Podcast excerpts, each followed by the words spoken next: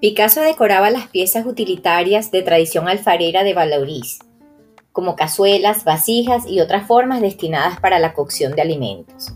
En las imágenes de esta lámina puedes observar dos cazuelas decoradas con dibujos de aves y un sartén de agujeros que se utiliza para asar castañas al fuego. Las líneas y círculos trazados en esta pieza representan ojos, nariz y boca de un rostro.